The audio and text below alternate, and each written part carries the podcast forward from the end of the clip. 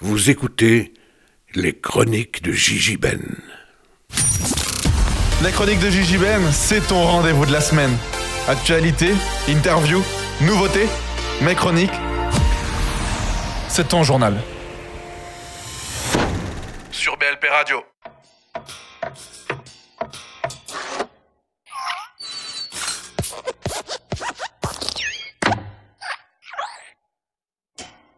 Enchanté en chanson en chantant. Vous êtes sur BLP Radio. Ici Gigi Ben pour cette troisième partie d'émission spéciale retraçant la vie de Walt Disney.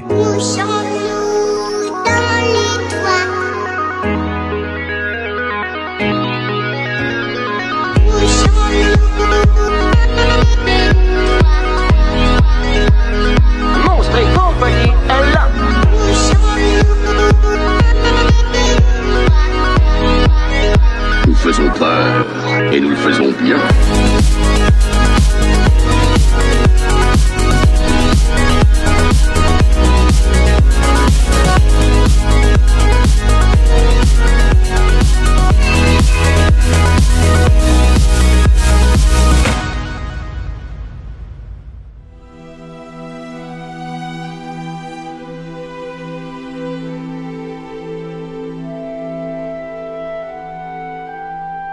Je suis en compagnie de monsieur Vincent Grasse. Vincent, merci beaucoup de me recevoir chez vous.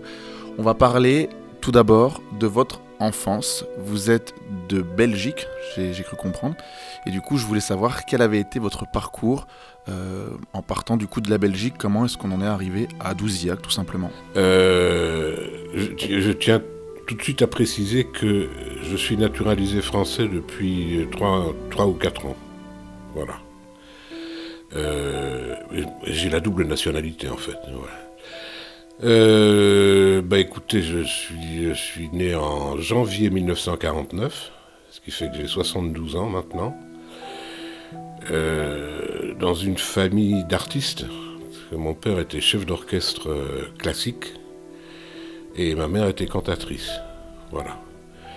Et euh, j'ai eu deux sœurs plus jeunes que moi, dont une a été danseuse euh, au ballet du XXe siècle euh, à Bruxelles chez Maurice Béjart. Voilà. Donc, ben, on a été éduqués quand même dans un environnement un peu particulier. Beaucoup, beaucoup, beaucoup de musique. Et mes parents m'avaient dit, tu feras ce que tu veux après ton bac, bien sûr. Enfin, l'équivalent du bac en Belgique. Donc, euh, pendant mes jeunes années de lycée, j'ai fait pas mal de musique, euh, du rock'n'roll. J'avais un groupe, on a fait de 45 tours pour les gens qui savent encore ce que ça veut dire. On a pas mal tourné en Belgique, on s'est bien amusé, mais euh, bon, dès que j'ai eu mon bac, euh, j'ai toujours j'ai toujours voulu être comédien. Toujours, toujours, toujours, depuis tout petit. Donc dès que j'ai eu mon bac, je suis allé au conservatoire de Bruxelles, conservatoire euh, royal, qui est l'équivalent du conservatoire national de Paris. Donc c'est le grand. J'y suis resté trois ans. Et euh, après trois ans, comme j'estimais que c'était pas euh, suffisant comme enseignement, à l'époque c'était assez basique. Ils ont fait beaucoup de progrès depuis. D'ailleurs, j'ai été professeur invité chez eux. J'ai décidé de continuer et j'ai fait, j'ai obtenu une bourse et, je suis parti à Londres. J'ai fait une école d'art dramatique anglaise qui s'appelle LAMDA, London Academy of Music and Dramatic Art.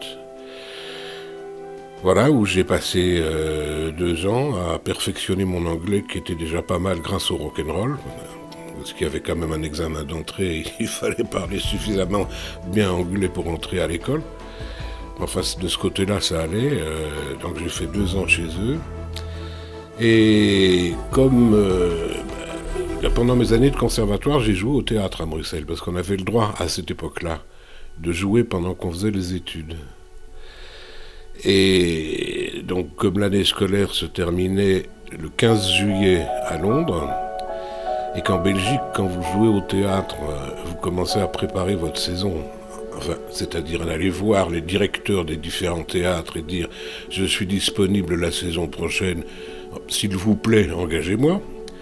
Euh, ça, ça se fait aux alentours du mois de mars. Donc moi, je savais qu'en rentrant en Belgique, le 15 juillet, tout était euh, blindé et il n'y aurait plus de place. Et ben, je me suis dit, ben, pourquoi pas, pourquoi pas tenter Paris Et donc, euh, je suis parti directement de Londres à Paris, où j'ai passé une audition pour une très mauvaise comédie musicale, mais j'ai été pris. Et ça n'a pas marché du tout. mais Enfin, on a quand même joué de septembre à, décembre, tant bien que mal. Et ça m'a permis de m'installer en France, c'est-à-dire d'avoir droit au, chômage, aux ACDIC, d'avoir un numéro de sécu, euh, toutes ces choses que je n'avais pas en Belgique. Donc j'ai décidé de rester. Et euh, je ne suis pas retourné en Belgique de manière permanente euh, depuis. J'y suis déjà retourné quelques fois pour jouer au théâtre euh, là-bas parce qu'on m'a demandé des choses intéressantes. Euh, Je suis allé deux fois, je crois. J'ai fait un spectacle qui s'appelait Blaise Pascal euh, au Rideau de Bruxelles, dont j'ai écrit la musique et je jouais un des rôles. Et on a joué plus de 200 fois, ce qui est très très rare en Belgique. On a fait une tournée, une très très grande tournée. Et puis j'ai joué une comédie musicale dont j'avais écrit la musique aussi, et j'avais un rôle dedans aussi, euh, qui s'appelait Et nos amours, qui était la vie amoureuse de, de Guillaume Apollinaire. Donc ça, on- ça a été monté en Belgique, euh, et on est venu le jouer à Paris un an après. Pas pendant un an, malheureusement, un mois. Un mois. Euh, ça, c'est mes deux grandes incursions en Belgique depuis que j'ai quitté la Belgique. J'y ai fait un peu de télé, un peu de cinéma aussi. Enfin, ça, c'est des affaires de, de, de, de 3-4 jours, 5-6 maximum, quoi. Voilà, et donc euh, je suis à Paris depuis 1975, où j'ai eu au début énormément de mal quand même, parce qu'il faut, il faut se faire sa place, quoi. Surtout quand on arrive euh, de nulle part. Bien que quand les gens disent Ah, vous avez fait des études à Londres, c'est très bien, mais c'est pas pour ça qu'ils vous engagent. hein. Euh, donc j'ai mis. J'ai vivoté pendant quelques années, quand même, ça m'a coûté un divorce. Euh, et puis finalement, euh, bon, je, travaillais par-ci par-là, j'avais un agent, j'avais une petite télé de un jour, de deux jours. J'ai joué au théâtre, euh, au Lucernaire, euh, au théâtre d'Onou, à l'Européen. Par cœur, je sais plus vraiment là. Mais pas beaucoup. Et puis, euh, j'ai eu une chance énorme, pardon. Il y avait des essais pour une série en doublage où il fallait chanter. Je ne sais plus par quel biais j'ai pu euh, accéder à ces essais. Et, j'ai été pris, et, et- voilà, j'ai commencé le doublage à ce moment-là. Et j'ai beaucoup, beaucoup, beaucoup travaillé en doublage, euh, tout en continuant à faire du théâtre un petit peu, et à tourner pour la télé, pour le cinéma.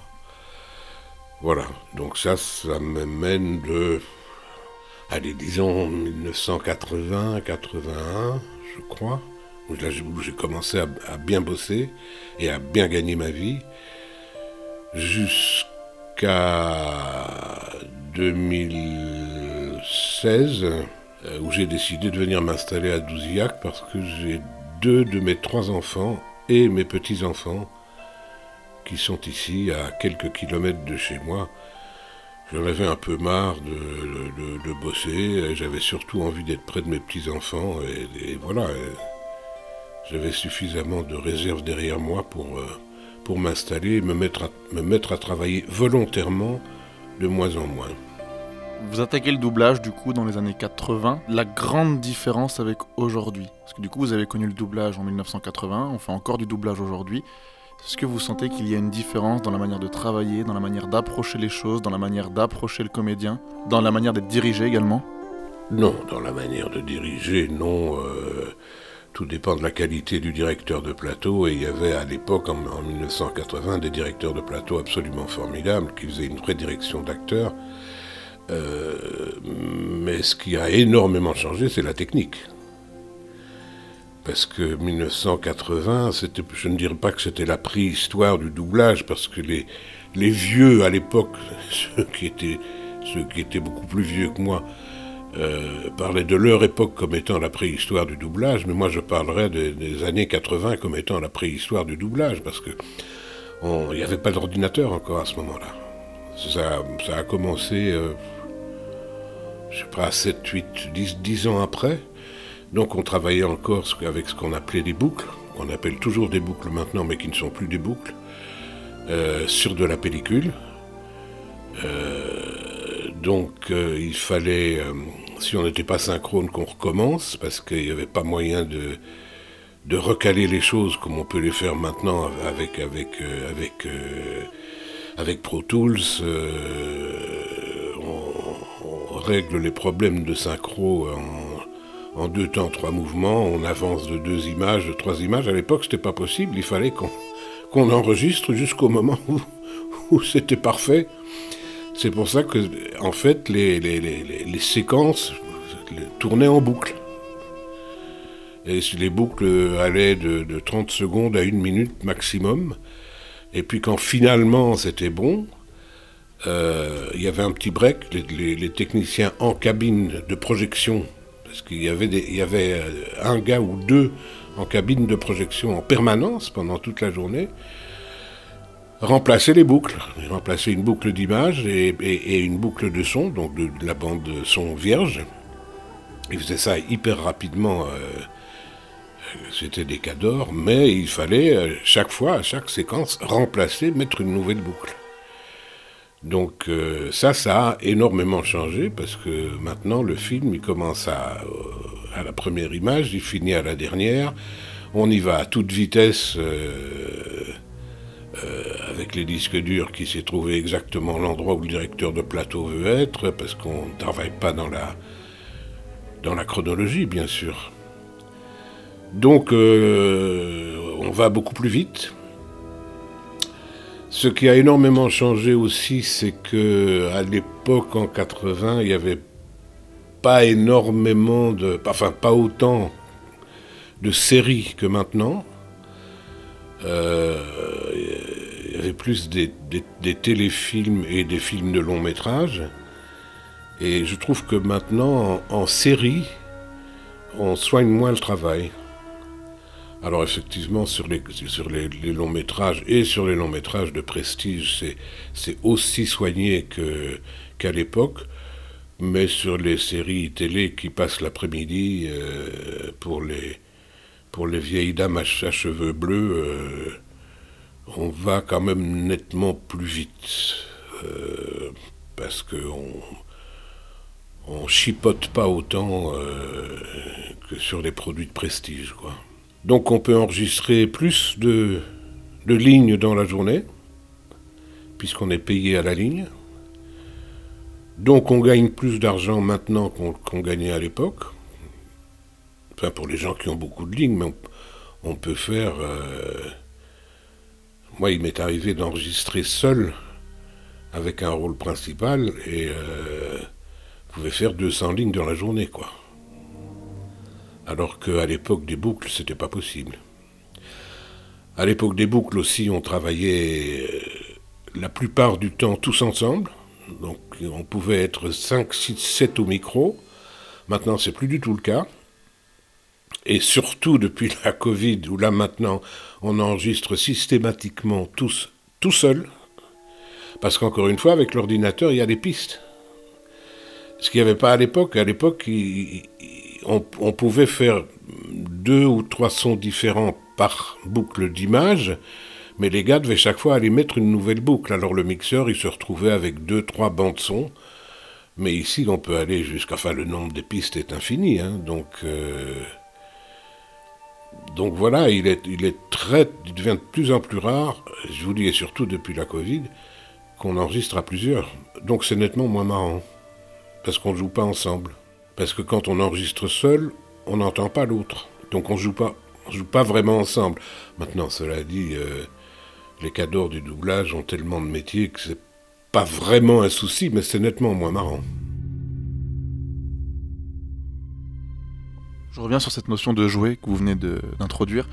Vous faites beaucoup de théâtre, vous arrivez dans le doublage, et vous faites beaucoup plus de doublage que de théâtre. Est-ce que c'est une volonté, ou est-ce que vous avez ressenti quelque chose derrière un micro vous ne ressentez pas forcément sur des planches Ou l'inverse, qu'est-ce qui est différent sur des planches que derrière un micro? Non, je dirais que c'est plutôt l'inverse, hein, parce que je fais, moins de théâtre parce qu'on m'en propose moins.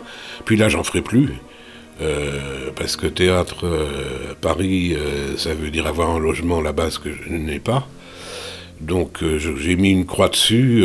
si on me propose des trucs dans le coin, il faut voir si c'est intéressant ou pas. Je ne parle pas financièrement parce que j'ai plus besoin de gagner beaucoup d'argent, mais je dis intéressant au niveau de- du rôle ou au niveau des gens avec lesquels je, pourrais travailler éventuellement.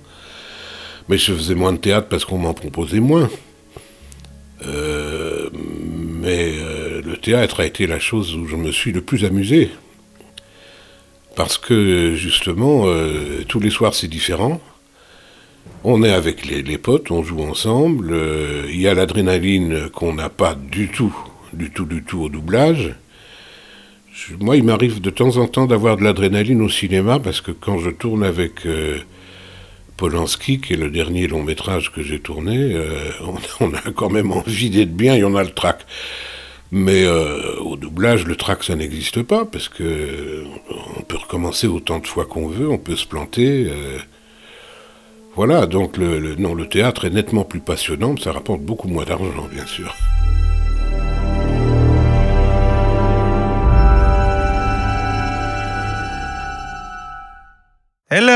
Ah non, pas vous. Comment ça Ah non, pas Comment vous. ça, pas moi Je veux plus de vous. Mais c'est n'importe quoi, mais c'est honteux Depuis Raya là, c'est terminé. Mais c'est vraiment honteux, c'est n'importe quoi. Je suis venu trois fois ici et là on me dit que pas vous. Oui, oui, parce que là, Raya, moi qui pensais que c'était un bon Disney, vous arrivez, vous me faites comprendre que non. Et derrière, qu'est-ce qui se passe Oh, je reviens, je vais faire la critique de tel et tel Disney. C'est pas possible. Je ne vous veux plus dans l'émission, c'est terminé. Ah bah c'est c'est triste parce que moi je comptais vous parler d'un d'un super film pour une fois. Ah Un film que j'aime bien. hein. Un bon Disney? Euh. On va parler d'Atlantide, l'Empire perdu.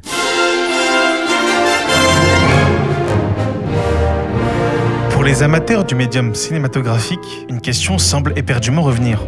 Lorsque l'on bute sur une œuvre, lorsqu'il vous est impossible de discerner le bon du mauvais, lorsque l'œuvre en question nous met dans un état de transe si intense qu'émergent de notre être des questions très intimistes.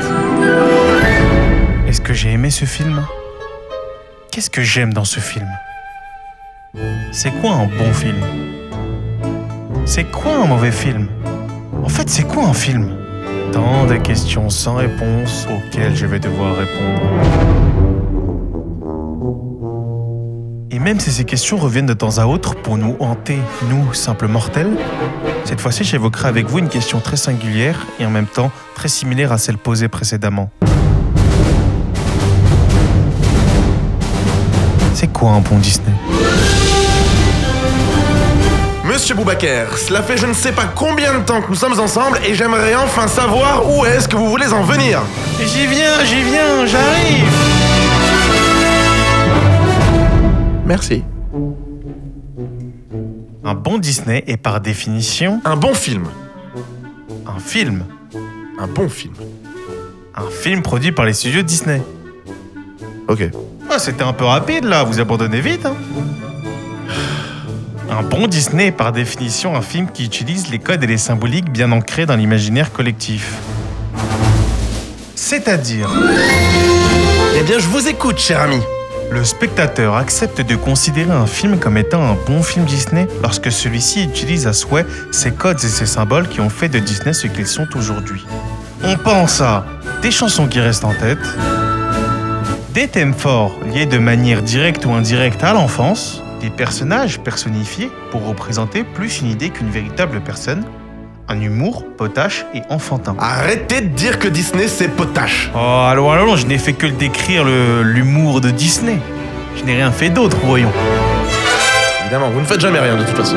Je ne fais jamais rien, moi Le film dont nous allons parler aujourd'hui est incontestablement un mauvais Disney, et peut-être même un mauvais film.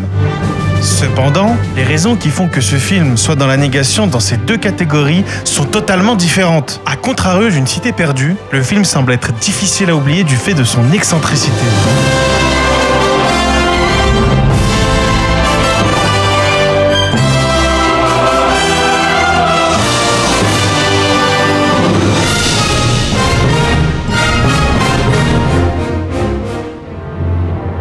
Atlantide, l'Empire perdu sera notre sujet pour les minutes qui suivent. Il nous conte cette histoire. Milo James Thatch, un cartographe et linguiste spécialiste en dialecte ancien, travaille sans relâche au sous-sol d'un musée. Comme jadis son grand-père explorateur, il souhaite découvrir l'Atlantide, la légendaire cité perdue.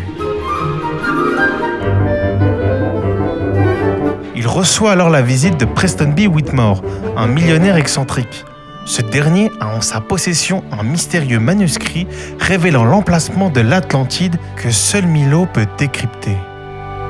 Grâce au financement de Whitmore, celui-ci embarque dans un immense sous-marin et se joint à une équipe d'audacieux explorateurs avec à son commandement le capitaine Rourke. Ah, le méchant. Oui, le méchant, mais on sait qu'à la fin ça, donc faut pas spoiler Benjamin. Oh bah désolé. hein. Pardon, excusez-moi. L'expédition sous-marine s'annonce fructueuse. Grâce aux indications fournies par le manuscrit, ce qu'ils y découvriront changera leur existence pour toujours. Lui qui s'inscrivait comme étant l'un des films pionniers pour intéresser un public plus adulte aux créations du studio, s'est avéré être un échec commercial. La musique est un peu trop forte. Baissez s'il vous plaît. Les musiciens, j'ai dit stop Reprenez. Le projet partait déjà sur les chapeaux de roue. Après deux comédies musicales, l'équipe de La Belle et la Bête et du Bossu de Notre-Dame renverse la vapeur pour réaliser un film d'aventure épique très adulte, sans la moindre chanson, sur l'un des plus célèbres mythes mondiaux, l'Atlantide. En plus de Daryl Trousdale et Kirk Wise, Josh Whedon est au scénario. Et Mac Mignola, le petit papa de Hellboy, est à la direction artistique. Une fine équipe alors se forme sur un projet avoisinant les 100 millions de dollars, la plus grosse production du studio pour cette époque. Mais Boubacar, ça n'a pas de sens. Tu le dis toi-même, l'équipe artistique est folle, il y a du budget, euh, toutes les conditions sont réunies pour faire un putain de film. Alors pourquoi c'est un mauvais Disney Eh bien, il y a moult, moult raisons, tu sais. Le film est tout simplement narré par l'action seule.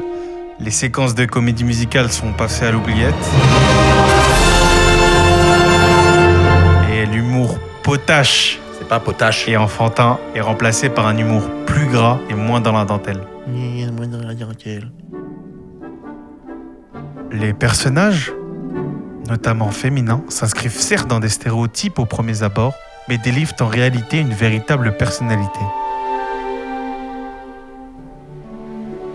L'univers graphique et stylistique, au-delà des standards du studio, avec un trait très marqué et donc une réelle identité, ainsi que des animations plus expressives qu'à l'accoutumée, démontrent qu'Atlantide est pourvu d'une certaine originalité. En plus, si l'on remarque bien, ce Disney est inspiré d'une très belle œuvre littéraire, 20 milieux sous les mers, une œuvre iconique de feu Jules Verne. Ah Boubacar, ça y est, tu t'es fait avoir par la musique. Tu deviens un poète. Bref, reprends-toi. Tous ces points cités précédemment témoignent que le film voulait se lancer dans une optique plus dissidente du cahier des charges habituel des films du studio. D'où son appellation Mauvais Disney. Hmm, ok, je comprends. Mais pourquoi Atlantide est considéré comme un mauvais film? Eh bien pour plusieurs raisons. La première étant son scénario. En effet, son scénario est trop fourni et mal maîtrisé. Étonnamment, tous les rebondissements sont attendus. Il souffre ainsi, et paradoxalement, de son rythme, accumulant à outrance les scènes spectaculaires, mais délaissant ses traits, ou trop, nombreux personnages. Le lien affectif entre le spectateur et l'opus ne parvient donc jamais à véritablement se créer. manque à l'évidence une demi-heure destinée à permettre à l'ambiance et aux personnages de s'installer. Mais voilà, la carence est bien là, et Atlantide, l'Empire perdu, conserve un arrière-goût d'inachevé, là où il aurait dû offrir la grande fresque qu'il ambitionnait d'être.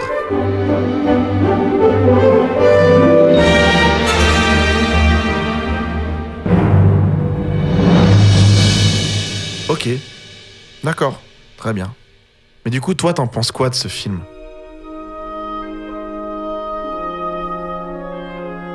Pour moi, le film reste, malgré ses défauts, extrêmement appréciable.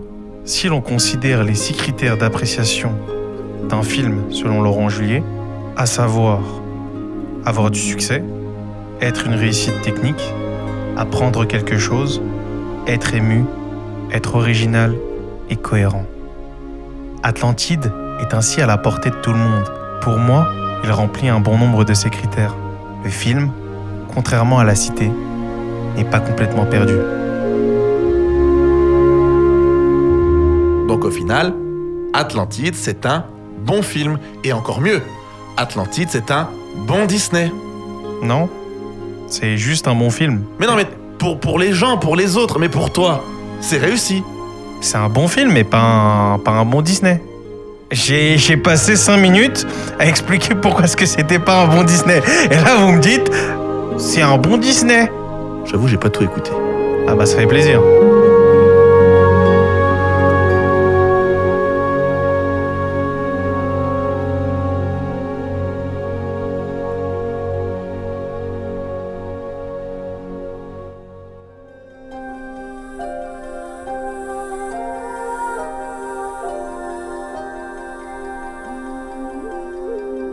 Faites également du cinéma, vous venez de parler de Jacques de Polanski.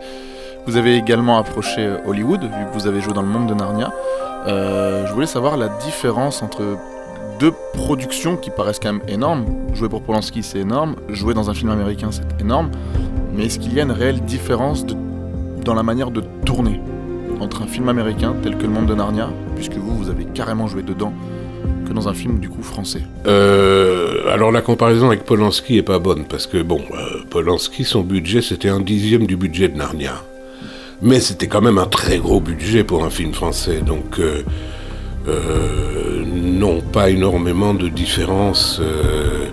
si la différence c'est le montant du cachet de l'acteur, raison aussi pour laquelle Narnia coûtait tellement cher. Euh, mais en dehors de ça, non, Polanski, euh, il y avait toutes les conditions requises pour tourner bien, à l'aise, tranquille. euh, on est considéré. mais les films français à petit budget, bah, disons, parlons plutôt de Narnia, parce que Narnia, vous avez tout ce que vous voulez en tant qu'acteur. vous êtes. On vous soigne, on vous bichonne aux petits oignons. Euh,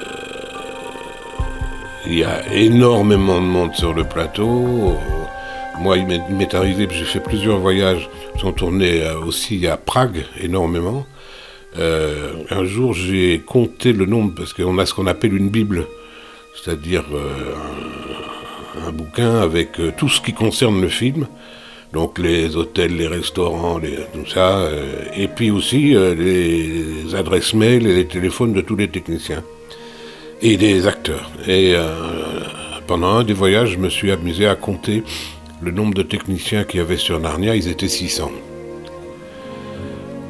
Mais ça va du, du directeur photo au serrurier, parce qu'il y a un serrurier sur le tournage, et euh, au, qui fait les chaussures sur mesure, et aux petites couturières et, tout ça. Mais ils étaient 600 sur Narnia, euh, nettement moins chez Polanski. Mais bon, euh, chez Polanski, tous les costumes, c'est un film en costume, je sais pas si vous l'avez vu, tous les costumes ont été faits depuis rien. Il n'y a pas un truc de loué. Euh, moi, je suis allé à trois fois, j'ai fait Douzillac Paris pour les essayages de costumes chez Polanski. Mais je suis aussi allé trois fois à Prague, une fois à Londres et deux fois à Prague quand j'habitais encore dans l'Essonne pour les essayages de costumes pour Narnia. Je faisais l'aller-retour dans la journée. Paris-Prague. Juste euh, une heure, une heure et demie d'essayage et boum, retour, retour à la maison. Ça, effectivement, ça coûte beaucoup d'argent. C'est pour ça aussi que les budgets des films américains sont tellement énormes, quoi. Comment vous êtes retrouvé dans Narnia justement? Oh, c'est une, longue histoire. Je vais pas vous la faire en entier parce que ça serait trop long. Je vais essayer de résumer. Mais il se faisait qu'un été, au mois de juillet ou au mois d'août, je ne sais plus, euh, j'ai décidé de partir en Angleterre pour aller dire bonjour à une de mes filles qui était en stage euh, professionnel là-bas. Euh, dans les Midlands, euh, juste en dessous de l'Écosse. Et j'y suis allé en voiture parce qu'elle travaillait pendant la journée et que moi je voulais rayonner un peu, visiter cette partie de l'Angleterre que je ne connaissais pas. Et je me suis dit, tiens, au retour, je vais descendre par Londres et je vais passer deux, trois jours à Londres. Et je suis donc allé euh, voir mon agent pour lui dire bonjour euh, et prendre un thé, comme ça se fait beaucoup euh, en Angleterre. Et donc nous voilà dans, le, dans le jardin de, de- la petite maison de l'agence en banlieue londonienne. Et elle me fait, mais euh, vous seriez bien dans le rôle du docteur Cornelius dans le monde de Narnia. euh, Vous connaissez le monde de Narnia? Et je fais, non, pas du tout. J'avais entendu qu'il y en avait. Le premier film était sorti déjà. Et euh, ben, je dis écoutez, non, je connais pas. Elle dit attendez, je vais appeler la directrice de casting. Et elle appelle la directrice de casting et elle lui dit Vincent Grasse, c'est Vincent Grass is in town. Vincent Grasse est dans la ville, est à Londres. Ce serait bien que vous le voyiez pour Narnia. Et là, la directrice de casting lui fait mais le casting n'a pas commencé encore. Euh, ça sera au mois de septembre-octobre. Euh, mais qui viennent me voir, je ne le connais pas. Bon, c'était euh, c'était les vacances, il y avait nettement moins de boulot, donc voilà, je vais voir cette directrice de casting qui me dit euh, Ah, je crains que vous ne soyez trop grand pour le rôle. Bon, je fais 1m67, c'est la première fois de ma vie qu'on me dit que je suis trop grand pour un rôle. Mais euh, entrez, euh, on, va bavarder un peu, et puis bon, voilà, on bavarde. euh, c'est toujours intéressant de faire la connaissance d'une directrice de casting anglaise. Et puis elle me fait euh, Qu'est-ce que vous faites cet après-midi? Je dis rien. Eh bien écoutez, allez déjeuner. Je vous donne le bouquin de Narnia. Vous lisez de telle page à telle page. Vous revenez cet après-midi et moi je vous filme et vous lirez, euh, vous lirez de là à là. Bon, ben, je, fais ça. euh, Je vais déjeuner au pub à côté. euh, Je, lis. je retourne l'après-midi. Bon, là, je, vous- la fais, je vous la fais courte. Je lis ce qu'elle m'avait demandé de lire, et elle me dit bon, ben, euh, j'envoie ça à, Hollywood demain. Mais le casting n'a pas encore commencé. Hein. Je dis oui, oui, vous l'avez dit. Donc, effectivement, elle l'envoie, et j'ai pas de nouvelles. Et puis en septembre, octobre, je reçois un coup de fil de mon agent qui me dit euh, les Américains voudraient vous voir. Donc est-ce que vous pouvez faire un self-tape, c'est-à-dire vous, vous filmez vous-même, euh, on vous envoie une scène du, du, du docteur Cornelius. Je fais ça à l'aide d'un copain, euh, feu mon ami Yves-Marie Morin. Euh, on envoie ça à Londres, à la directrice de casting à Londres, qui l'envoie aux États-Unis. De fil en aiguille, euh, le casting officiel commence. Il m'appelle à Londres, à mes frais bien entendu. Mais bon, ça n'a pas énormément d'importance. Euh, pour passer le casting officiel, et là c'est très très amusant au niveau de l'anecdote, c'est que les castings à Londres, euh, quand c'est pas chez la directrice de casting, c'est des vrais studios de casting. C'est un endroit où il y a deux ou trois studios, comme des studios de télé, avec des caméras, des projecteurs, des écrans de télévision et une grande salle d'attente. On me fait, oui, vous attendez dans la salle d'attente, et là je m'assieds au milieu de dix types qui sont exactement comme moi.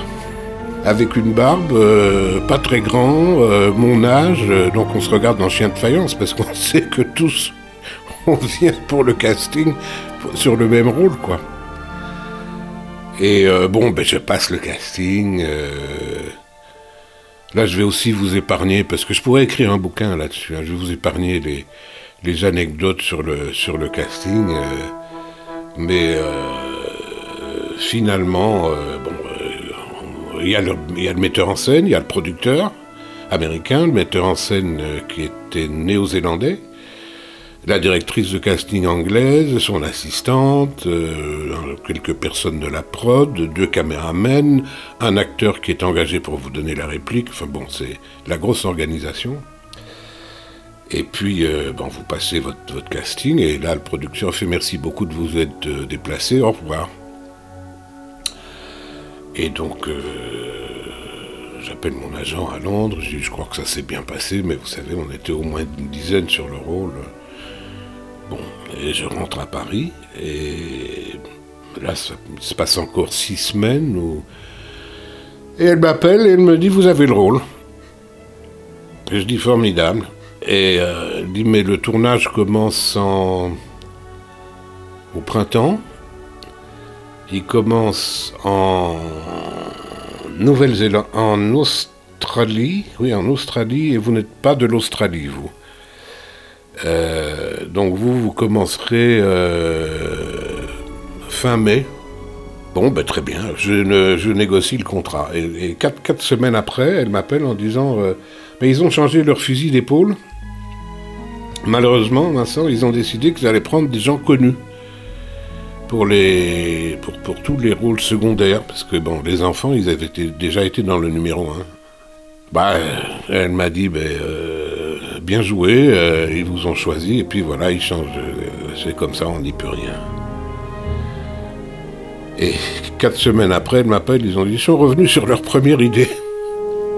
Ils ont dit finalement, le film se tiendra bien comme ça, on n'a pas besoin de noms connus. euh, euh, donc Vincent, vous êtes de nouveau sur le coup. Voilà, donc euh, je vous passe les détails, euh, le voyage à Londres, puis les deux voyages à Prague pour les échanges de costumes. Et puis voilà, je me suis trouvé sur le tournage avec un contrat de 5 mois et, et 21 jours de tournage. voilà, je vous l'ai fait courte.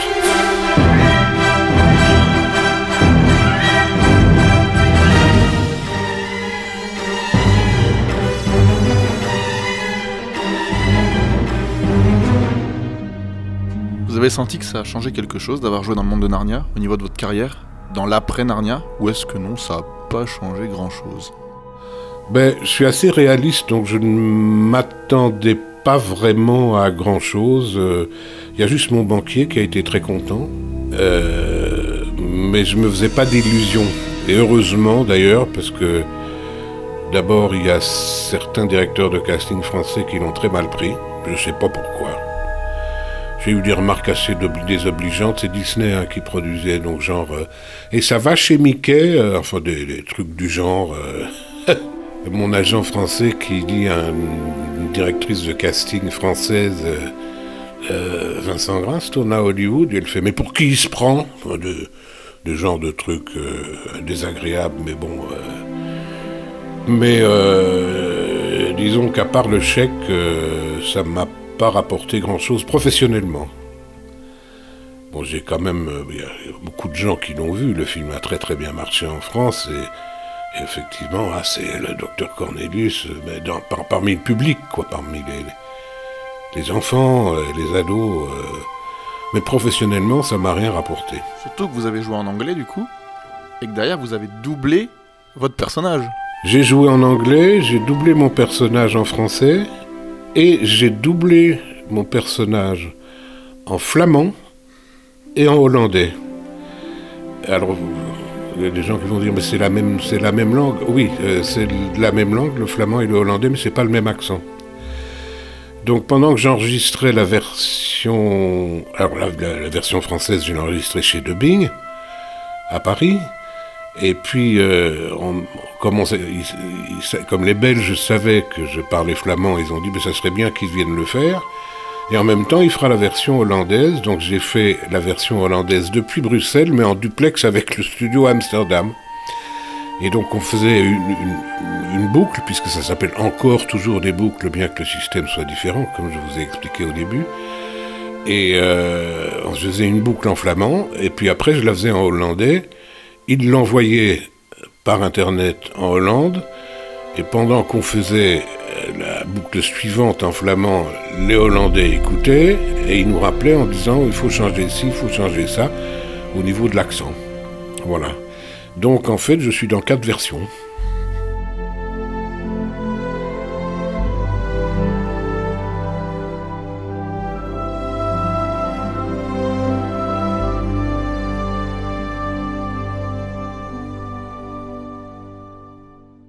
Voici la première coupure théorique, puisqu'à travers cette parenthèse, nous aborderons un protagoniste ayant façonné, via ses actions, l'identité et la grandeur du studio Disney. Pour cette troisième partie d'émission, nous parlerons de Jeffrey Katzenberg. Jeffrey Katzenberg débute comme assistant du producteur indépendant David Piker lorsque celui-ci rejoint Paramount Pictures, notamment pour y développer le projet Saturday Night Fever en 1977. Piker ne reste à la tête du studio que peu de temps, mais Katzenberg ne le suit pas. Vite remarqué par le nouveau président de Paramount, Barry Dyler, celui-ci le prend comme assistant et lui confie notamment la tâche de relancer la franchise Star Trek qui aboutira au premier film de la franchise en 1979. Il finit à la tête de la production de Paramount dont le président est Michael Eisner.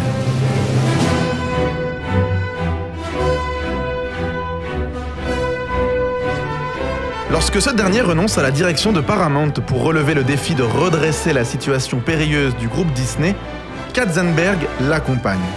Connaissant ses qualités, Eisner le nomme à la tête de la division des films avec pour mission de donner un nouvel élan à la production d'un studio à la réputation chancelante. En quelques années, il va faire de ce studio sauvé de la disparition un véritable champion du box-office. Avec Touchstone Pictures, la branche cinéma pour adultes renouvellement créée, il donne au studio une toute nouvelle image avec des succès populaires comme Pretty Woman en 1990, Trois hommes et un bébé en 1987, Le cercle des poètes disparus en 1989 et le film culte hybride Qui veut la peau de Roger Rabbit en 1988.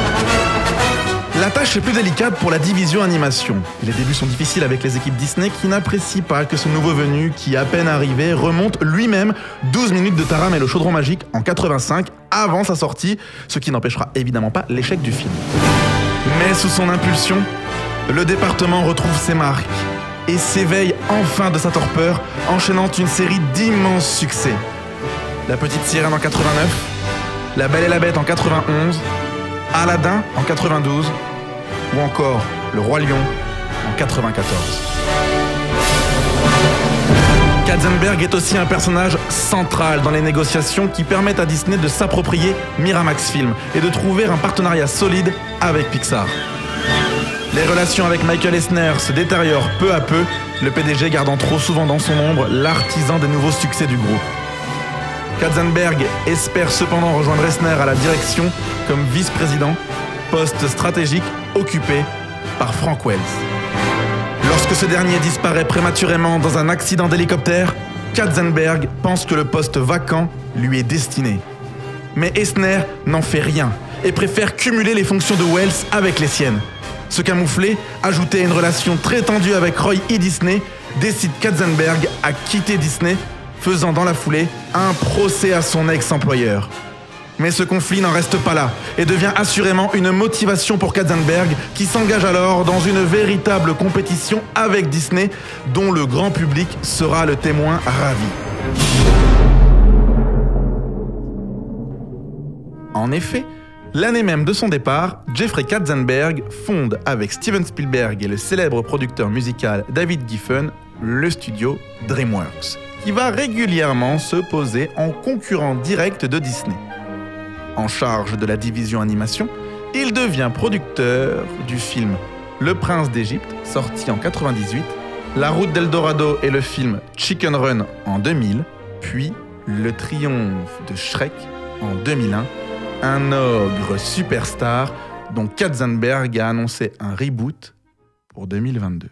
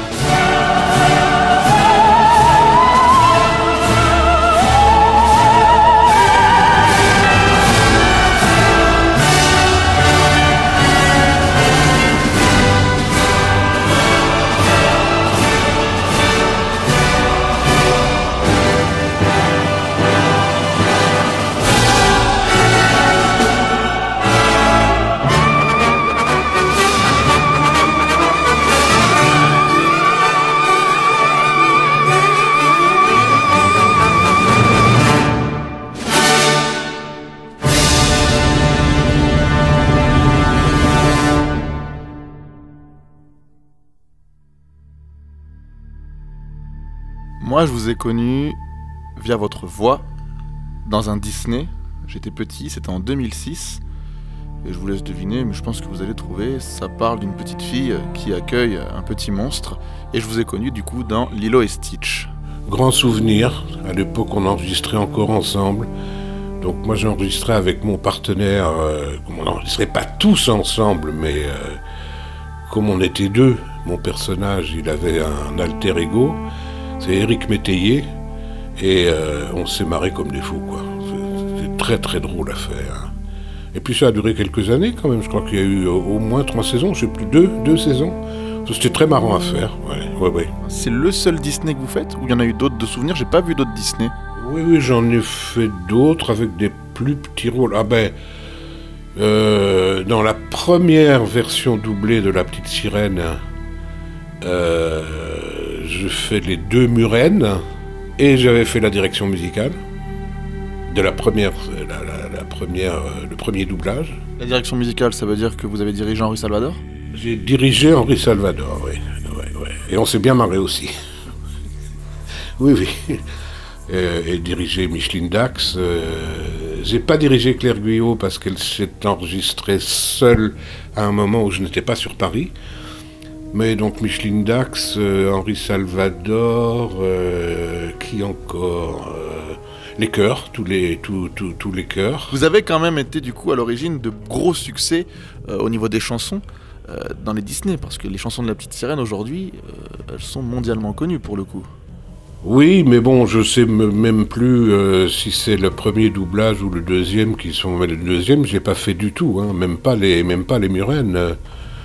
Je sais pas vraiment ce qui s'est passé. Euh, pour que je fasse pas la deuxième version, mais je sais pas ce qui s'est passé. Euh, je sais qu'il y a des gens qui m'ont dit qu'ils trouvaient que la première était meilleure, mais bon, voilà. Vos petits-enfants aujourd'hui, donc qui regardent vos films, j'imagine, est-ce qu'ils arrivent à vous entendre quand vous ne leur dites rien, ou pas du tout? Mes petits-enfants n'ont pas encore vu les films dans lesquels je double.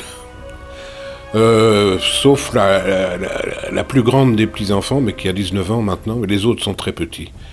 Ils ont 6, 3 et 2 ans, et euh, on a des familles où euh, il y a très très peu de télé, très peu d'écran. euh, donc, euh, non, je crois que... euh, je ne sais pas, d'autant plus que... La seule chose que je pourrais montrer aux petits, euh, pour le moment, c'est Fraggle Rock. Je ne sais pas si ça vous dit quelque chose.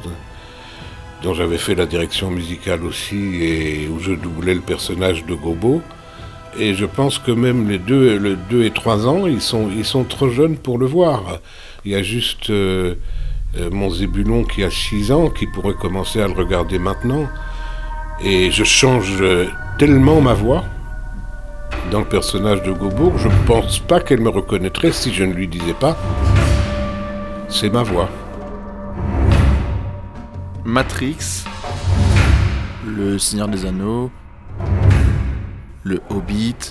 Euh, on a pas mal des, des sagas que vous avez faites qui ont mondialement marché. Euh, au moment où vous doublez ces films, notamment Le Seigneur des Anneaux, notamment Matrix, est-ce que vous sentez que ça va faire du bruit?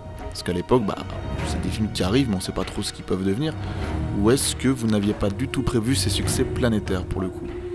Pour Matrix, non. Euh, parce que au moment où on a enregistré le 1, on ne savait pas que ça allait marcher tel- tellement fort, donc je pense même pas qu'ils avaient, enfin, ils avaient peut-être envisagé un 2, mais ils ne l'avaient pas tourné, je pense. Donc Matrix, non.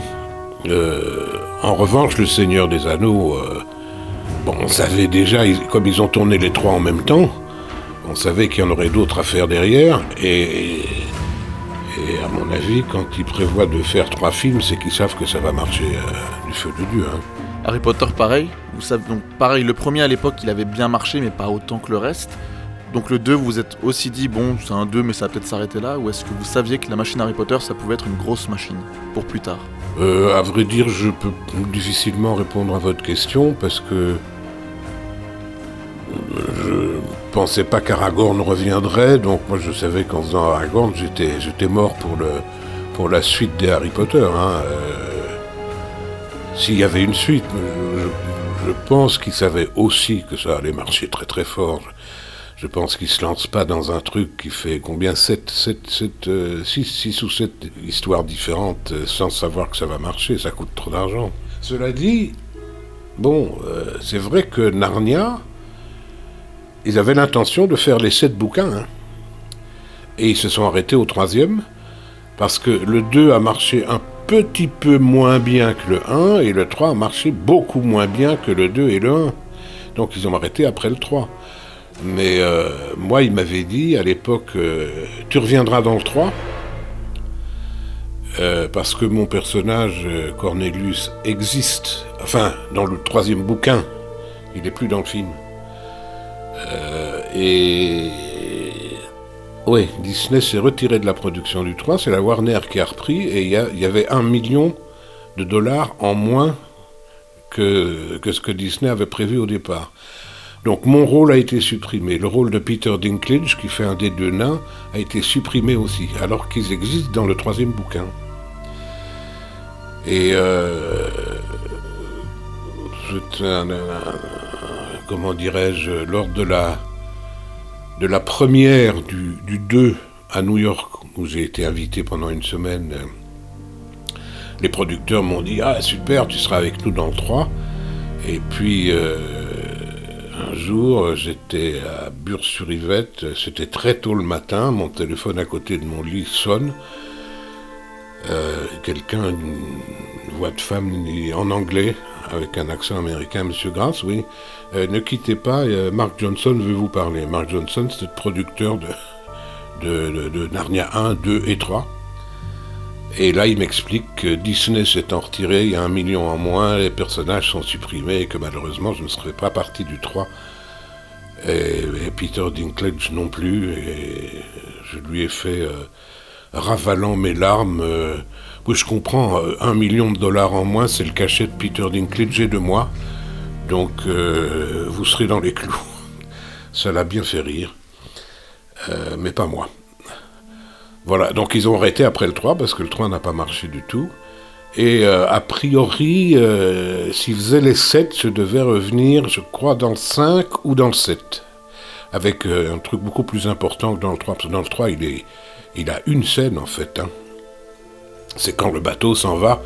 Cornelius euh, euh, Caspian a décidé de, donner la régence du royaume à Cornelius. Et Cornelius est sur le quai quand le bateau s'en va. Et, et je sais pas, il fait au revoir, il euh, bonne chance. Enfin bon, c'était tout, tout, tout petit, mais je n'ai pas pu aller en Australie du coup, parce qu'ils l'ont tourné en Australie. Ça m'aurait bien plu. D'autant plus que quand les Américains, quand vous avez un jour de tournage, ils vous engagent au moins 15 jours, parce que ils savent pas exactement quand vous allez tourner dans une fourchette d'une quinzaine de jours. hein. Ils changent le plan de travail tous les jours en fonction de, de leur humeur.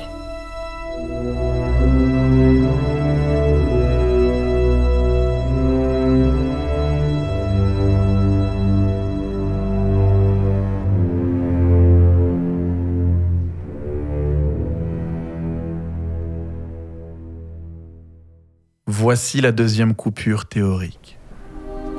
Et si nous parlions du rapport qu'entretient le studio Disney vis-à-vis de la télé? Nous allons parler de l'aventure des VHS Disney.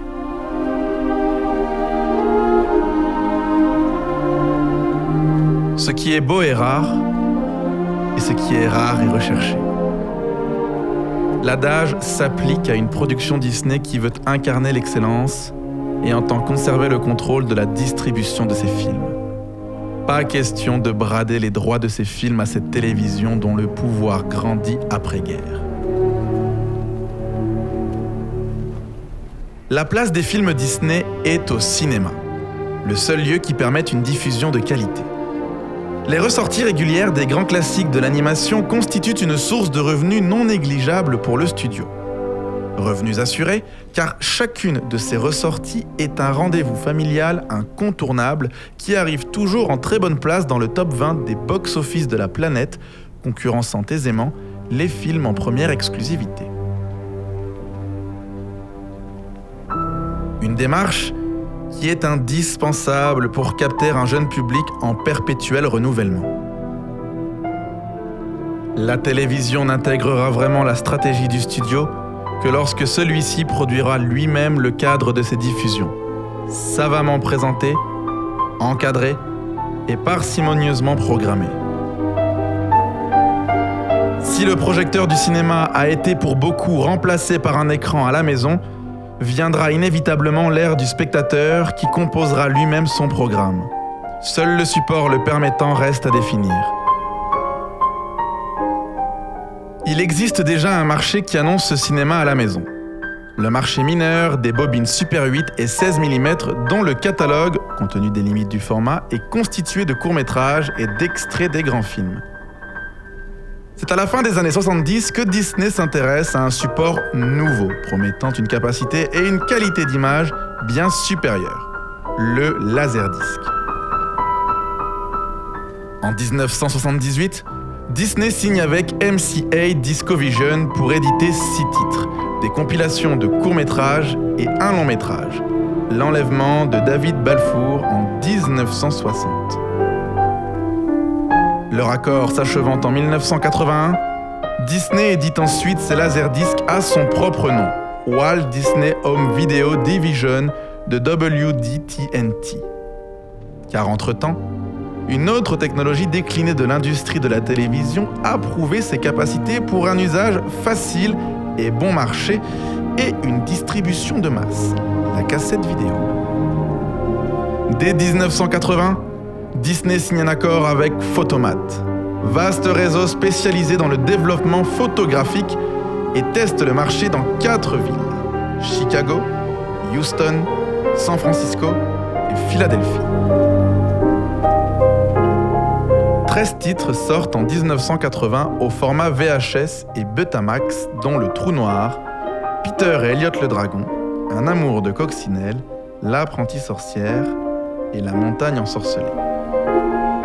Le 30 décembre 1980, cette première vague d'édition se conclut par un 14e titre très attendu, Mary Poppins.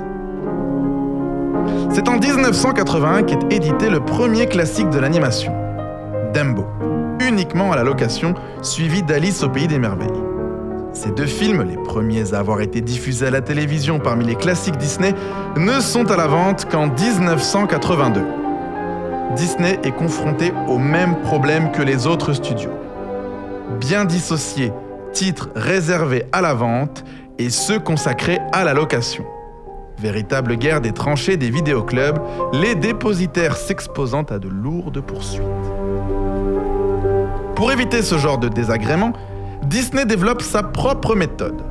Dans une marée de boîtiers blancs, les boîtiers des VHS Disney seront bleus. C'est la VHS de Robin des Bois qui, en décembre 1984, amorce la collection Walt Disney Classic, référence d'un marché en pleine expansion, où Disney est incontournable. Sortie en 1985, la cassette Pinocchio est la plus vendue de l'année, répondant aux attentes d'un public impatient de posséder les merveilles de son enfance. Chaque nouveau classique battant régulièrement le record précédent. Une stratégie dont Disney sait jouer. En 1989, La Petite Sirène triomphe sur le grand écran. Et Disney surprend en dérogeant à sa règle du coffre-fort, sortant la VHS du dessin animé seulement six mois après sa carrière en salle. Mais le calcul est fructueux. S'il n'égale pas le record de Bambi, la petite sirène vend plus de 9 millions de VHS.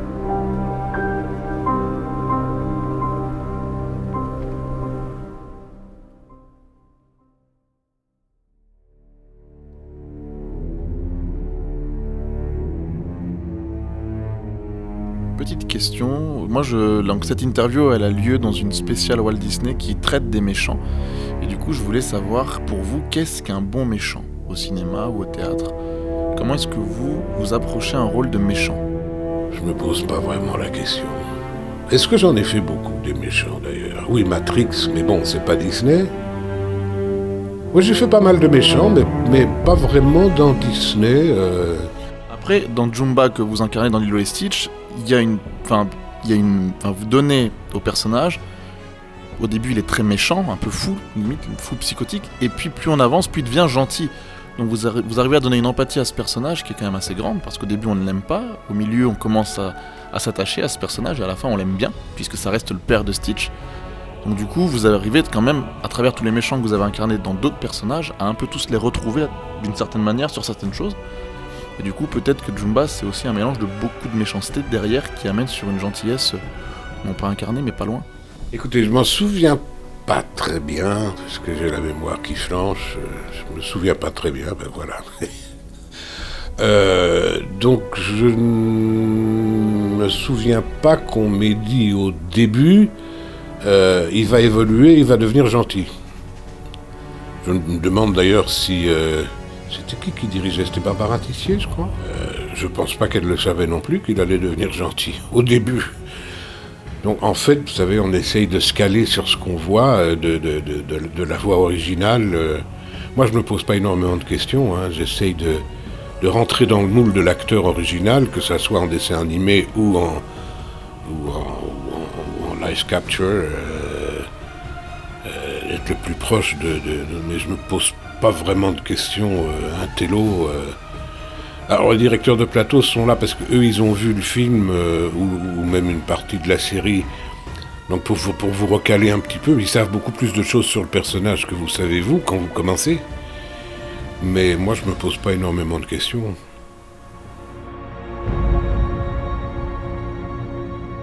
Dans Basile, je fais un petit truc aussi. Je fais une souris d'ailleurs, gentille. euh, donc euh, c'est un joli petit rôle. Hein. Il y avait quand même quelques lignes. Je sais plus comment il s'appelle exactement. Voilà, alors Disney, Disney, Disney, euh, qu'est-ce que j'aurais fait d'autre euh Ça peut être un méchant hors Disney aussi, il n'y a pas de problème. Juste comment est-ce que vous, vous arrivez à incarner ces, ces personnages Ben, Comme je vous ai dit, en, en- en étant le plus proche possible du personnage qui est à l'image, euh, je sais que Matrix a été difficile, mais c'est pas une question, c'était pas le fait d'être méchant qui était difficile, c'est que l'élocution de Hugo Weaving est très particulière. Euh, il parle très lentement en articulant énormément et que bon, euh, c'était un peu difficile de rentrer dans cette euh, dans cette élocution en étant synchrone, quoi. Mais on voit tout de suite que c'est un méchant et on, je- moi je me pose pas les questions. Les méchants en dehors de Disney.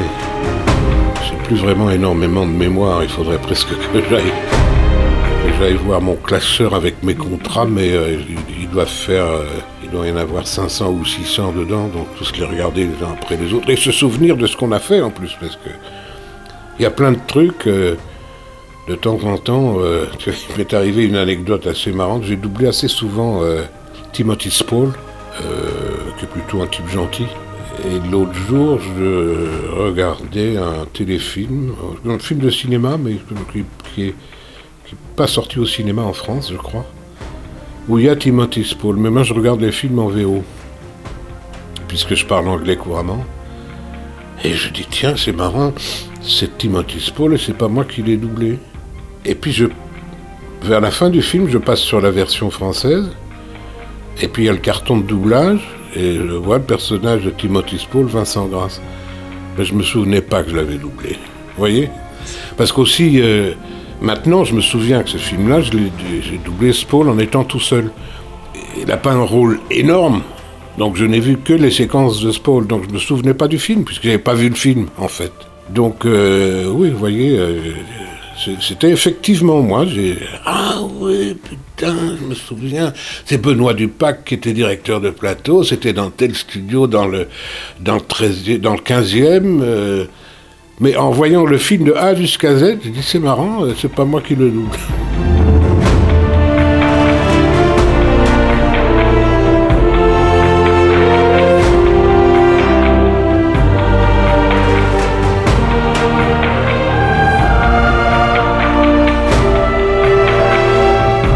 De souvenirs, on arrive sur la fin doucement de cette interview. Est-ce que vous auriez un souvenir euh, qui, voilà, là je vous parle d'un souvenir qui vous tient à cœur.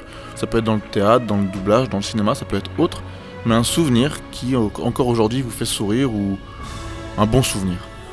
Plein. euh, Il faudrait presque que vous fassiez une émission sur Narnia, parce que ne parler que de Narnia et du tournage du 2, parce que je vous dis, je pourrais écrire un bouquin sur toutes les anecdotes qui me font sourire, euh, sur tout ce qui est arrivé sur le tournage, euh, ce qui est arrivé après à New York pendant la semaine où j'étais là. euh, là, j'ai plein d'anecdotes qui me font sourire.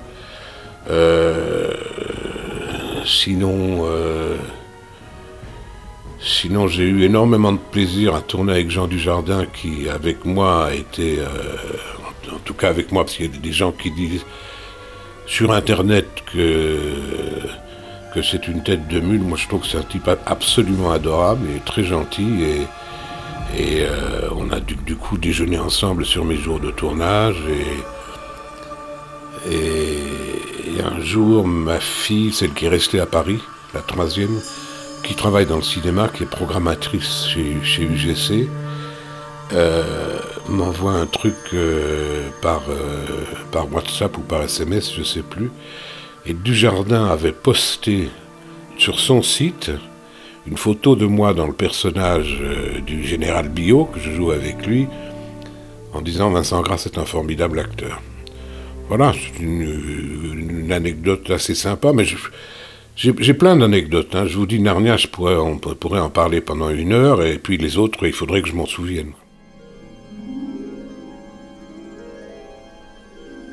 Nous allons parler d'un film sorti en 2002, un film qui a fait polémique, un film qui a fait parler de lui.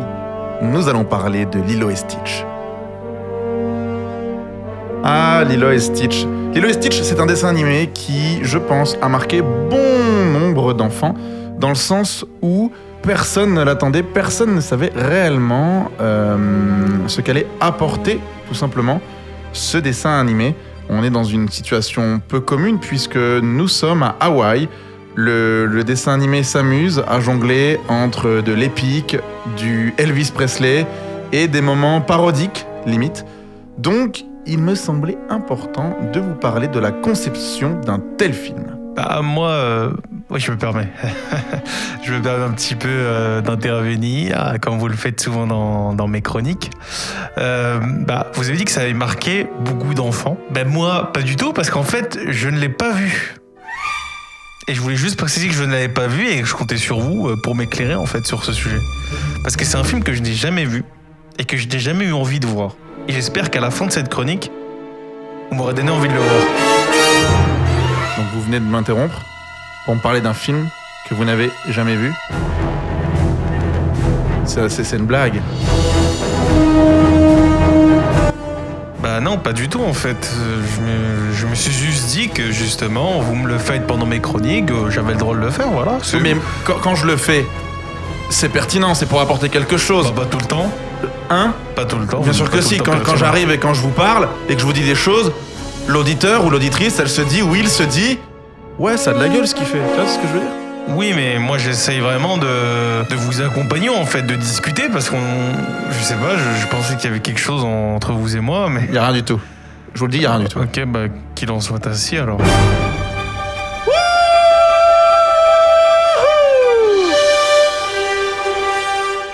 Sorti le 22 juin 2002 dans nos salles françaises et réalisé par Dean DeBlois et Chris Sanders.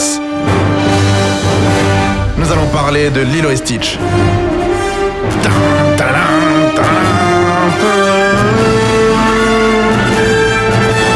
Stitch est un personnage créé par l'artiste Chris Sanders en 1985 pour un projet abandonné de livres pour enfants.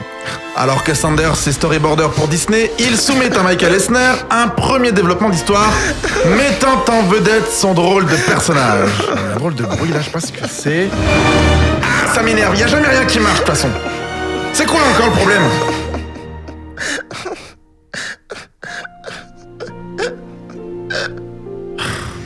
Bon. J'ai compris d'où venait le souci. Boubaker. Qu'est-ce qui se passe encore? Bah, moi je, je- je voulais juste être votre copain et. et- et vous m'avez saqué. Arrêtez de pleurer et parlez convenablement s'il vous plaît. Vous m'avez saqué comme Bilbon. Non mais ça je peux pas accepter. Non, non. pouvez pas accepter. rien pour ça je peux pas accepter. Sors de Ah là. Non, sors. On arrête. Comment ça, on arrête Non, mais en vrai, c'est relou. Vous pourrissez toutes mes prises. Donc, restez à votre place. Et s'il vous plaît, taisez-vous. En fait, je comprends pas quand vous me dites de rester à ma place, en fait. Vous me demandez de me taire, de ne pas participer, alors que ça fait 4 heures, plus de 4 heures qu'on est ensemble, qu'on essaye de créer quelque chose, qu'on essaye de partager, que ce soit avec moi, avec vous, avec les auditeurs, en fait. On essaye d'avoir un échange de savoir. Il faut laisser les gens s'exprimer. Et là, ce que vous faites, vous me muselez. Je n'ai pas vu le film, mais j'ai envie de vous poser des questions, vous qui l'avez apprécié. Vous qui, aimez les musiques, vous qui aimez Stitch, qui aimez Lilo. Expliquez-moi pourquoi. J'ai envie de savoir, j'ai envie de vous poser des questions, j'ai envie qu'on partage tout ça. Mais vous, vous me demandez de ne plus parler, de ne plus être présent, en fait. Et c'est ça qui qui me rend fou en fait. Vous ne pouvez pas empêcher. Vous savez quoi maintenant je vais vous tutoyer. Ça sera Benjamin et ou bien tu. Vous avez compris? Ouais, j'ai. Y a moyen d'avoir une réponse ou pas Oh. Qu'est-ce qui se passe là Allô J'espère que vous n'êtes pas en train de faire ce que je pense que vous êtes en train de faire là. Là, vous manquez de respect par contre. Ok, ça marche. Ok, ok, on va faire comme ça maintenant. Ça va jouer comme ça, on va jouer comme ça. Although it's always crowded, you still can find some room for broken-hearted lovers to cry there in the gloom. Be so, I'll make you so lonely, baby. I'll make you so lonely. Oh, you're so lonely, they could die. Tears keep flowing, the desk clerk's dressed in black. Well, they've been so long on the street, they'll never, they'll never look back and think it's so, think it's so lonely, baby. Well, they're so lonely, well, they're so lonely, they could die. Well, if your baby leaves you, and you got a tale to tell, well, just take a walk down the street to Heartbreak Hotel, where you will be, you so lonely, baby. Well, you will be lonely, you'll be so lonely, you could die.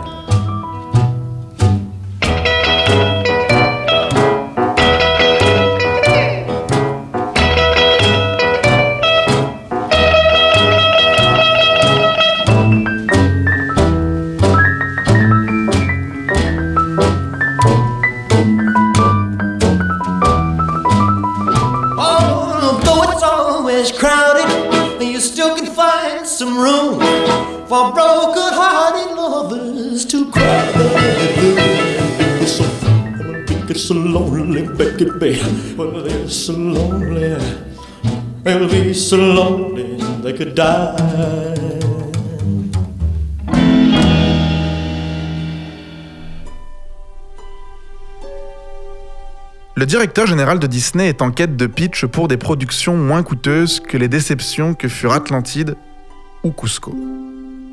Obtenant le feu vert, Sanders doit avant tout décider d'un cadre contemporain mais loin des villes.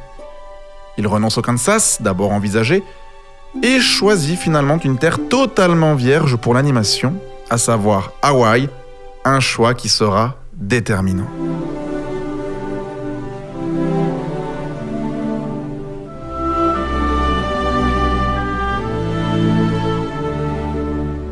Pour écrire et réaliser le film, Sanders s'associe au co-auteur de Mulan, à savoir Dindy Blois, et emporte la petite équipe d'animation pour le site de Kauai, une île magnifique qui a notamment servi de décor à un certain Jurassic Park.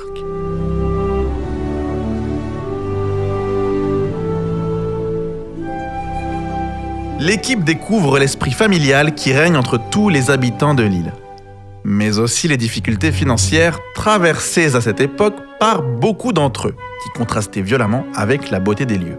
Plus qu'un décor, la culture de l'île devient l'âme du récit, jusqu'aux vaisseaux spatiaux qui s'inspirent de la faune sous-marine. On peut en placer une là? Et il est de retour Pour vous jouer les mauvais tours Non, non, non, on va s'arrêter là.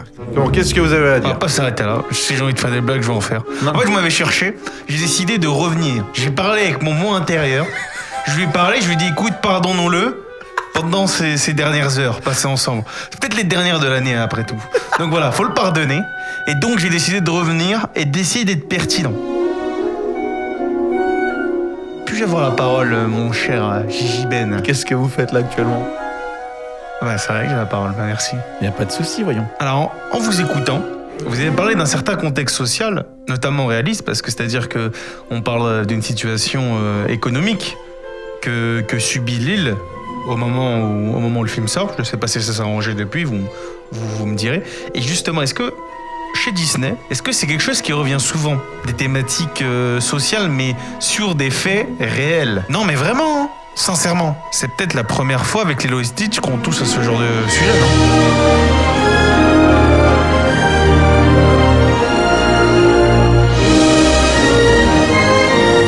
Monsieur Boubaker, votre question est pertinente, mais ce n'est pas la première fois que les studios Disney s'attardent sur une cause et en font un film, tout simplement. Vous avez parlé d'Atlantide. On est clairement dans une exposition où l'on prend la différence et on la met au cœur d'une histoire. Atlantide, c'est- tout bonnement ça, pour le coup. Mais là, je vous parle d'Atlantide, euh, mais bien avant. Si on prend Tarzan, si on prend Mulan, Mulan, le fait de, en Chine, avec le problème que les femmes ne pouvaient pas à l'époque se battre, bah Mulan, vous avez clairement le, le, sujet est, est principalement celui-là.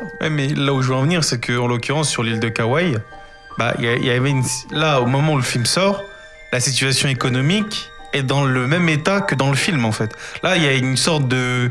Pour une fois, le studio Disney essaye de saisir le réel. Alors que là, pour Mulan, euh, on parle d'une époque qui, n'existe déjà plus. C'est là où je veux en venir, en fait. Est-ce que c'est peut-être peut-être la première fois qu'il s'attaque vraiment en même moment un événement du présent, quoi Vous en pensez quoi? J'en pense que vous êtes dans le vrai, hein, mon cher ami. Vous êtes dans le vrai, je prends une expression à vous, vous l'aurez remarqué. Il est vrai que vous touchez un point essentiel de Lilo et Stitch, à savoir faire un parallèle entre la fiction et la réalité, donc. Une réalité qui va être découverte pour beaucoup, par beaucoup, euh, une réalité que l'on ne retrouve pas forcément dans les dessins animés.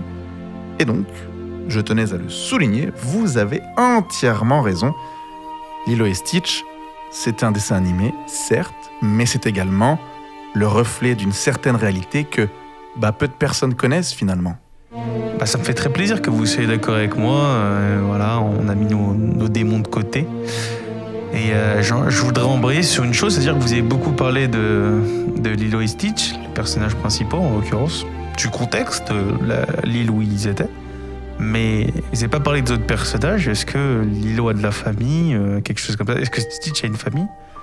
Je vous parle en tant que néophyte, hein, je n'ai pas vu le film, hein, attention. Oui, ça, je, me- je- je- je- je me vous avez compris, Oui, avez oui, compris, vous vous en souvenez. Vous en faites pas. J'ai bien compris que vous étiez en train d'incruster ma, ma petite chronique en parlant d'un film que vous n'avez pas vu. Ça, j'ai bien capté, ouais. Ah, Poussez pas le bouchon euh, un peu trop. Non, mais je vais répondre à votre question. Je vais répondre à votre question. répondez à ma question, s'il vous plaît.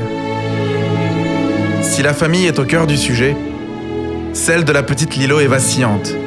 Réduite aux disputes que la petite a régulièrement avec sa grande sœur, Nani, qui bataille pour que les services sociaux ne les séparent pas. Et si je devais répondre à vous, maître Boubaker, je dirais que oui, Stitch a bel et bien trouvé une famille.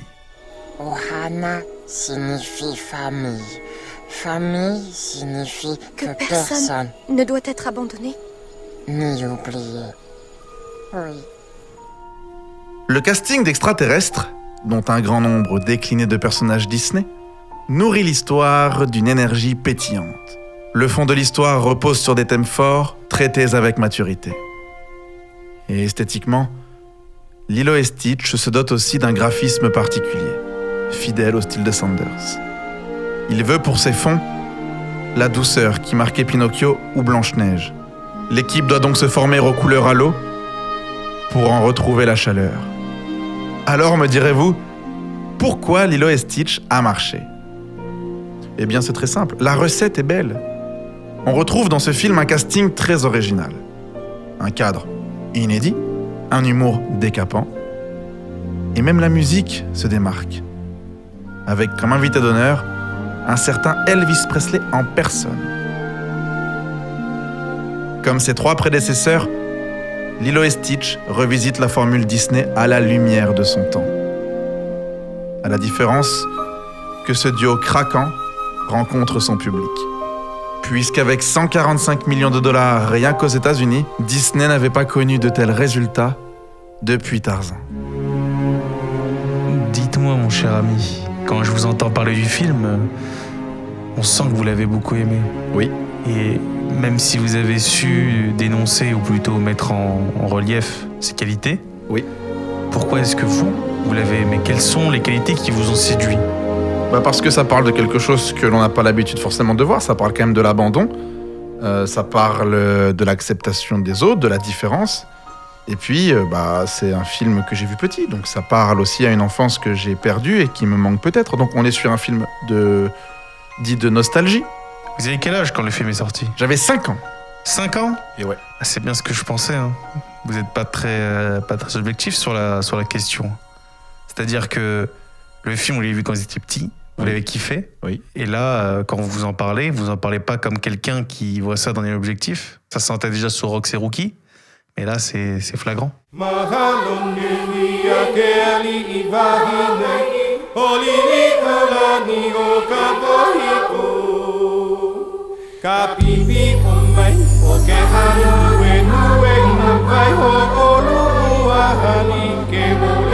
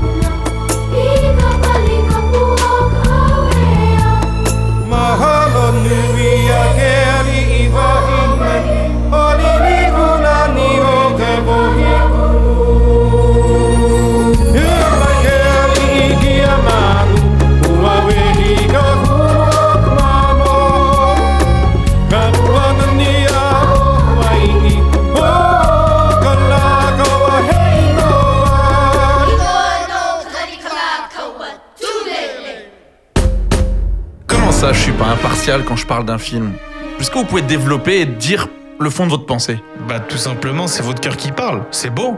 C'est votre cœur qui parle. Mais c'est pas votre esprit. C'est pas votre cerveau, en fait, qui se met en route quand vous voyez ces films. Ah bon? Oui, bah je vous le dis, ça se voit, ça se voit. Vous avez cette petite euh, corde sensible qui vibre quand vous parlez, ça s'entend. mais tout le monde, quand il va voir un film, a cette petite corde sensible qui vibre. Bien sûr, on peut voir un film et l'apprécier avec le cœur. Mais quand vous en parlez là à nos auditeurs, vous, vous le faites qu'avec votre cœur et pas avec votre cerveau. C'est-à-dire que certains, peut-être, ne, vont pas l'apprécier. Ben, j'ai pas dit qu'il fallait qu'il l'apprécie ou qu'il ne l'apprécie pas. Je dis juste que oui, Oui, vous faites effectivement, que j'aimais le film. mais vous voyez, vous voyez même pas ses défauts, en fait. Mais j'ai pas dit qu'il avait pas de défauts. Moi, quand j'ai parlé d'Atlantide, Mais vous, vous voyez que les défauts, et justement. quand j'ai parlé d'Atlantide, j'ai cité ses défauts. Vous ne voyez que les défauts. Non, je vois tout. Ah bah, j'aurais bien aimé savoir ce que vous avez vu d'intéressant dans Atlantide, justement. Mais on va pas revenir dessus. Ah bah, je l'ai déjà dit, il fallait écouter. Vous avez passé Ah, mais huit minutes ça va à me parler d'un film. Par contre, ça va minutes parce que j'ai tout expliqué dans Atlantide et il ose me remettre ça sur le tapis là. Et Eh bah, je peux dire pareil. J'ai tout expliqué sur Lilo et Stitch. Et Non, il vous me avez- dit... euh, Vous avez tout expliqué, tous les points positifs, mais vous n'avez donné aucun point négatif. Et c'est impossible parce que le film n'est pas parfait? Le film n'est pas parfait, c'est impossible de faire ça. Eh bah, qu'est-ce que vous voulez que je vous dise? Et bah, citez les défauts. Eh ben les défauts, il y en a plein des défauts. Euh... Voilà, voilà. C'est le cœur qui parle, c'est bien ce que je pensais. Le cerveau est à l'arrêt. Mais le cerveau, il est pas là. Qu'est-ce que Le vous voulez que cerveau je vous est à dise? l'arrêt, regardez-le. Il y a des dessins Regardez-le, animés. il a pas honte. Vous êtes insupportable. C'est vous qui êtes insupportable. Pourquoi vous êtes, pourquoi vous êtes venu sur ma chronique si c'est pour me, me casser la tête comme ça Moi, je viens vous libérer Me libérer de quoi? De votre poste. De votre poste. Il a dit de votre poste. Vous êtes qui en fait?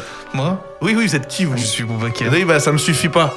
Vous pouvez pas venir euh, dire oui, voilà, je fais ça, je fais ça, je fais ça, et dire que ce que je fais et ce que je dis, bah ça n'a aucun intérêt en fait. Donc ce qui va se passer, ça va être très simple, c'est que effectivement vous avez parlé d'Atlantide et je vous en remercie, comme vous avez parlé d'Alice au Pays et je vous en remercie. Là, vous m'avez cassé la tête sur Lilo et Stitch et je vous en remercie pas, du coup? Et ce qui va se passer, ça va être très simple, bah c'est que vous allez plus venir. Ah bon? Voilà, on va, on va arrêter de se prendre la tête sur XXX choses. Vous n'allez plus venir. Et ça va bien se passer. Vous me virez là. Est-ce qu'on peut dire virer? Je sais pas.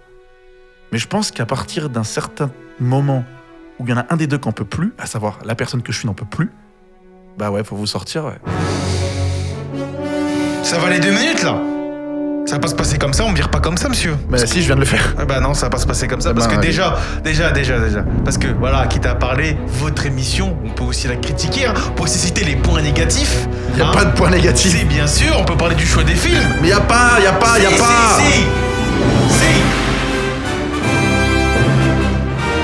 Bah allez-y, plaignez-vous. On n'a qu'à regarder les films. Non mais prenez à témoin nos auditeurs. C'était moi. C'est rien. Vous avez osé parler de Tarzan. Oui, Dans, la criti- euh, dans le, le moment de Lilo et Stitch, vous avez osé parler de Tarzan. oui, oui. Et Et on va pas en parler. Comment il est ça sorti en 90, on va pas en parler. Il y a d'autres films qui sont sortis avant, mais on a fait un saut directement. On a fait un, on a fait, un- on a fait un saut d'Atlantide à Lilo et Stitch. C'est tout. et Bah, il y a plein de films avant. Mais ça, on peut en parler plus tard, y a pas besoin d'en parler Comme tout le temps. Plus tard, plus tard. Putain, vous avez écouté les trois savez, premières émissions que vous j'ai fait ou pas vous savez- qu'en 82, vous savez c'est quel film, c'est quel film qui sort déjà En quoi? En 82 Bah, je- non. Eh bah c'est Tron. C'est Tron qui Mais sort. Et on parle pas de Tron qui est une production Disney. Mais allez, c'est bon. De quoi, de, de quoi de Tron? Stop Donc Tron, Tarzan, et quoi derrière? C'est bon, stop, on va Et s'arrêter quoi derrière? On peut pas tout quoi faire travail? Mais mon travail, c'est de parler des films qui me plaisent. Et donc, on parle de films qui me plaisent, et c'est tout Eh bah non, c'est pas tout. Et puis, je suis désolé. Parce que moi, on parle pas des, on parle pas des films qui me plaisent. Mais qu'est-ce qui vous plaît, vous, comme film? Ah, mais de toute façon, j'ai pas besoin de votre réponse. Vous n'êtes plus dans l'émission Ah carrément Oui, carrément, oui, carrément, je, je, je, je confirme. Et, et ça commence à me prendre un peu les nerfs. Et donc, c'est terminé. Et donc, j'ai entendu, mais ça ne va rien changer. Les films pour la spéciale Walt Disney sont tels et tels et tels, qu'ils sont tels et tels et tels, qu'ils sont tels et tels et tels, et c'est terminé. Donc, je vous ai sorti. Vous allez me manquer absolument pas. Là, vous allez avoir besoin de moi. C'est moi qui vous le dis. Là, vous êtes en train de faire une grosse erreur. Oui, oui, ça, c'est Vous savez ce qui va se passer Vous savez, je vais vous dire ce qui va se passer. C'est que je vais partir. Oui, Euh, je vais partir, carrément, je vais partir. oui, oui. Et pour le prochain film, oui, vous allez avoir besoin de moi. Oui, bien sûr. Et bien quand sûr. vous aurez besoin de moi, Oui, oui, bien sûr. il faudra me supplier, Oui, voire même sûr, oui, me oui, complimenter. Oui, oui, oui, oui, oui, bien On sûr. verra. Oui, allez, salut. Chers auditeurs, chères auditrices, je suis désolé pour ce que vous venez d'entendre. Ça n'aurait pas dû euh, interférer dans l'émission. Voilà, des fois on fait équipe avec des personnes, on a l'impression de bien s'entourer et puis on se trompe. Ça arrive à tout le monde. Euh, néanmoins, je remercie Boubacar d'être intervenu sur les trois premières émissions Disney du coup. Euh, il a fait un beau travail. Ça n'enlève en rien le mérite qu'il a eu de venir participer. Maintenant, bah, vu que ça matche plus, bah, ça matche plus. Et parfois, il faut arriver à dire stop. Surtout quand l'un des deux camps bah, euh, ne se remet pas en question, en fait. Donc, du coup, c'est fini. Euh, et j'espère que l'on pourra ensemble euh, terminer cette spéciale Walt Disney de la meilleure manière possible. C'est quoi ça? You look like an angel, Il a osé. walk like an angel,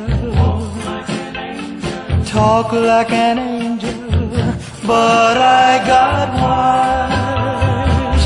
You're the devil in disguise, oh yes you are, devil in disguise.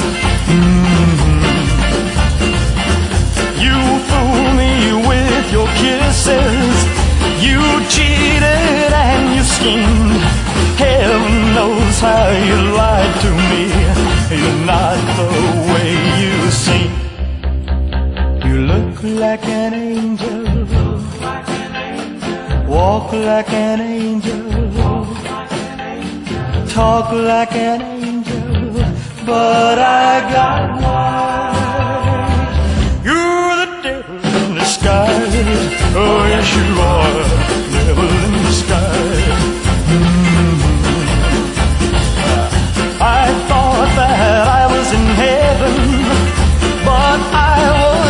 Sure. Heaven help me, I didn't see the devil in your eyes. You look like an angel, walk like an angel, talk like an angel, but I got wise. You're the devil in disguise. Oh, you are.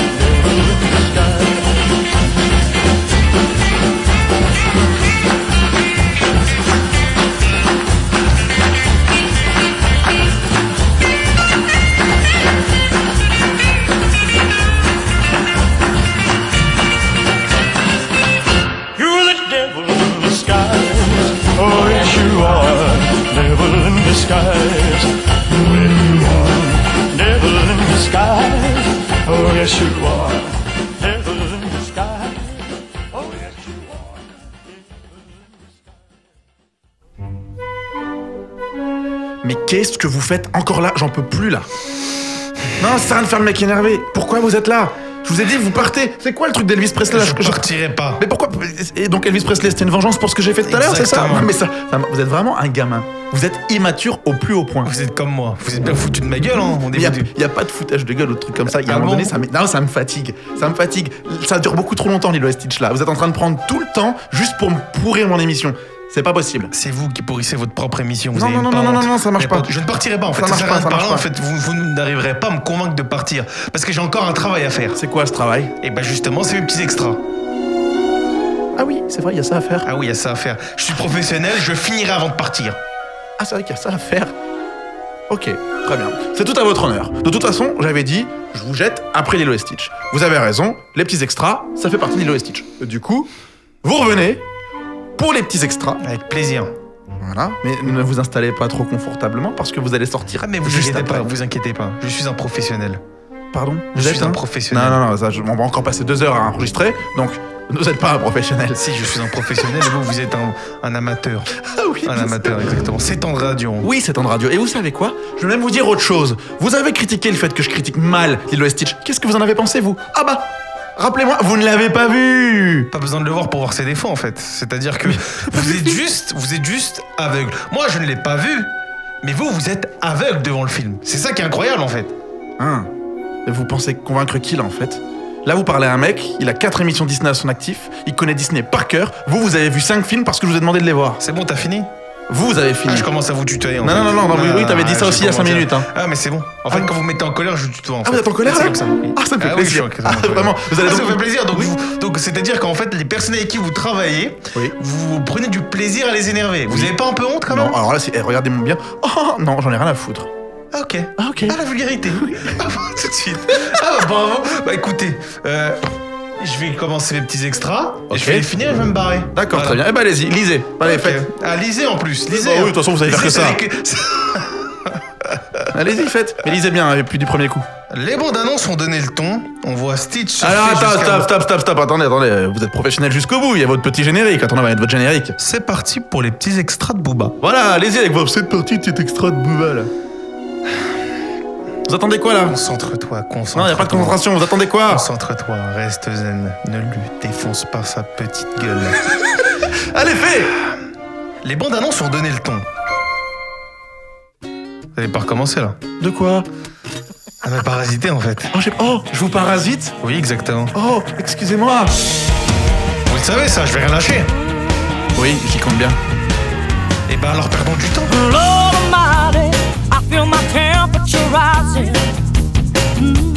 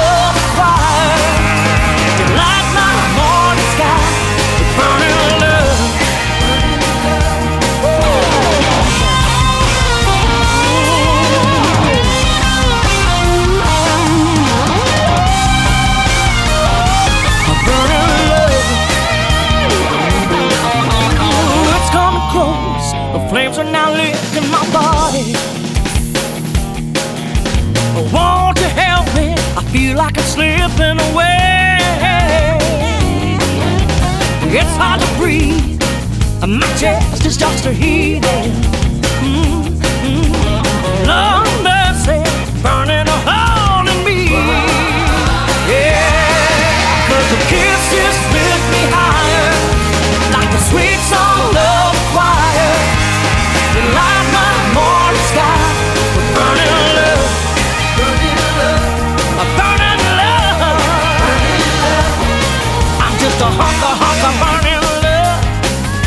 a honker, honker, barn and love. I'm just a honker, honker, barn and love. I'm just a honker, honker, barn and love. I'm just a honker, honker, barn and love. I'm just a honker, honker, barn and love. I'm just a honker, honker, barn love. I'm just a honker, honker, barn love. Barn.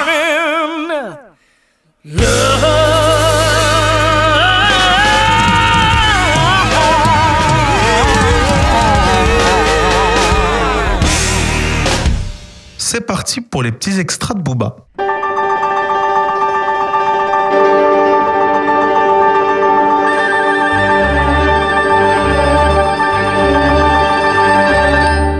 Saviez-vous que que les bandes annonces ont donné le ton du film? En effet, on voit Stitch surfer jusqu'à bousculer Ariel dans le film de la petite sirène, réduire à néant l'harmonie de la danse entre la belle et la bête, voler la princesse Jasmine à Aladdin et même prendre la place de Simba sur le rocher du roi lion. Saviez-vous aussi que Stitch était dans une première version un braqueur de banque interstellaire des plus dangereux? Avant que le personnage ne soit adouci en devenant l'incontrôlable expérience 6 de 6. Et merci Monsieur Boubacar pour cette dernière partie euh, concernant Lilo et Stitch. À très vite. Et enfin, à l'origine, Stitch ne devait pas parler. Mais après avoir fait quelques séquences tests, Chris Sanders a décidé qu'il aurait donc la parole. Merci Monsieur Boubacar pour la 45e fois depuis le début de cette chronique et à bientôt. À jamais Comment ça à jamais? Bah c'était ma dernière. Non non, on se retrouve la semaine prochaine. Ouais, je vous Arrête. dis- je Mais vous faites votre vous faites votre vexé. Bon, Non, il est non, non, Vous susceptible. écoutez Vous écoutez ou pas? Je m'en vais. Non, mais vous restez. Adieu, hasta la vista baby. Non, y a pas de Que le dieu t'emporte à 340 km, que je ne te revois plus. on m'appelle Thomas Pesquet dans le milieu. Ah bon? Et oui, je suis dans l'espace mon pote. non, allez, tu reviens la semaine prochaine, ça fait plaisir. Non, je reviendrai pas. Tu vas pas partir comme ça sans rien dire à nos auditeurs. T'as raison. Avant de partir, je tenais à dire que plutôt à remercier tous- tous les auditeurs et les auditrices qui nous écoutent. Et voilà, c'était un plaisir de vous avoir accompagné pendant 16 heures. Et euh, voilà, c'était la dernière pour moi. A plus, peace. Boubacar, tu vas où?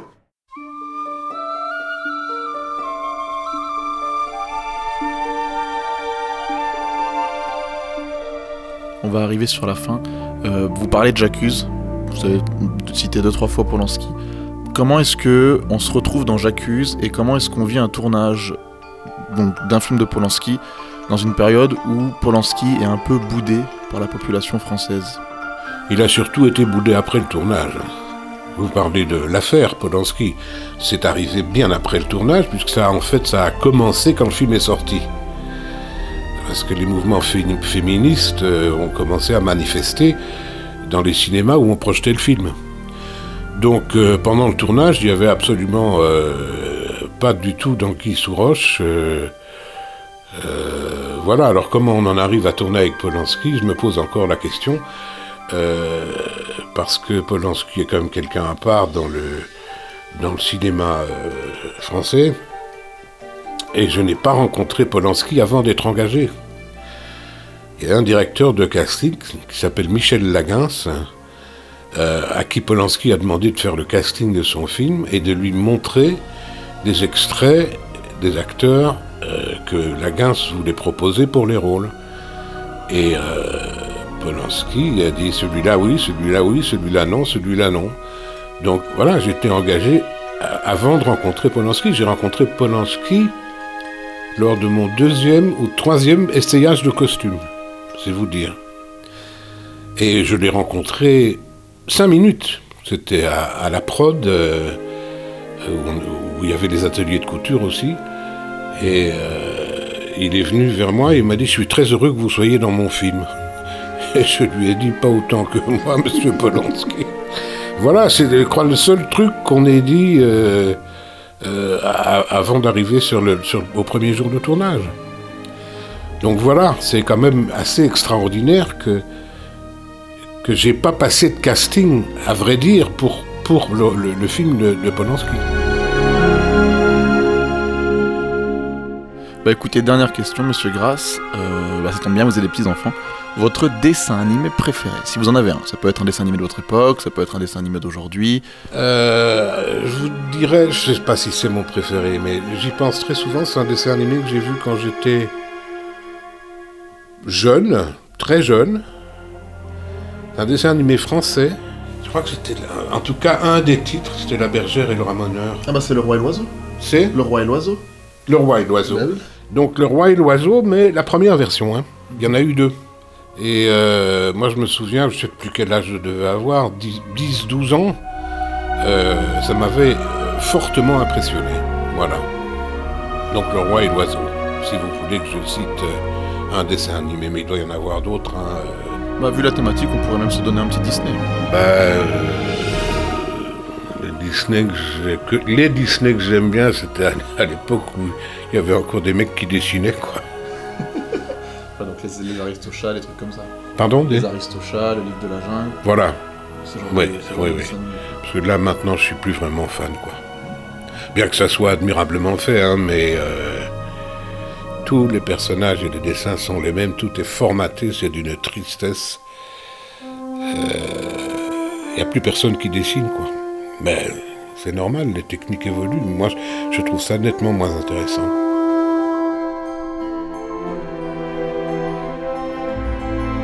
Mais merci beaucoup Vincent pour cette interview et puis à très vite je l'espère. Bah, écoutez, vous revenez quand vous voulez pour, euh, pour faire l'interview spéciale Narnia.